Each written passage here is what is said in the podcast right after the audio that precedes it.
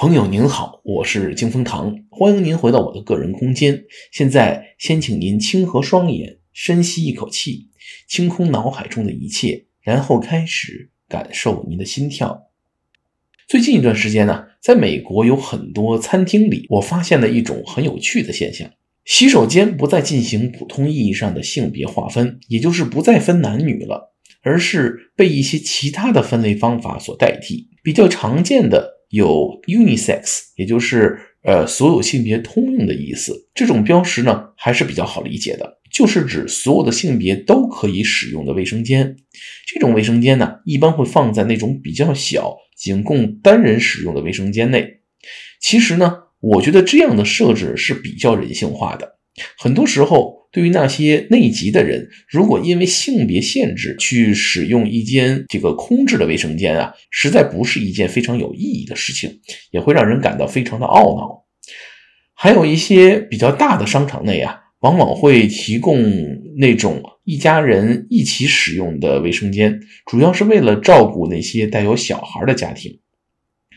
不过最近几天呀，我看见了一些让人不那么能够理解的分类方法。比如说昨天吧，我在一家知名的汉堡店内，呃，愕然发现了两边的卫生间呢，一个照常标示着女性，但是另一个呢，不是男性，而是 everyone，也就是所有人的意思。之前呢，我还见过一种，呃，一边标示女性，而另一边标识 unisex 的。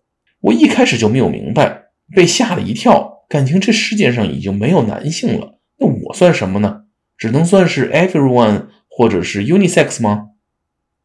结果呀，我抱着好奇的心理回家查了一下，才明白，这个美国呀，现在有些州已经从法律的角度将性别从两个变成了四个，分别是男性、女性、变性人和双性人，甚至有些州啊正在考虑将性别再次拓展到六个或者七个。这种分类方法往往是抛弃了人在生理上的。性别分类法，而是采用心理认知的分类方法。呃，于是呢，认为自己是男性的女性和认为自己是女性的男性，以及那些自认为无性别的人都变成了可能的选项。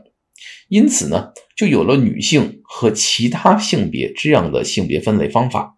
也就是我作为一个自认为是男性的男性，还会在卫生间内。至少能够看到变性人、双性人，呃，认为自己是女性的男性和认为自己是男性的女性这些不同性别的人群。在惊愕之余啊，我的内心其实还有一种被性别歧视的感觉。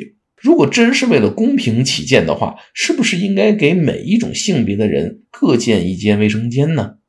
另外呀，我到底应该是如何跟我的儿子解释他不是 everyone？而是一个男孩呢。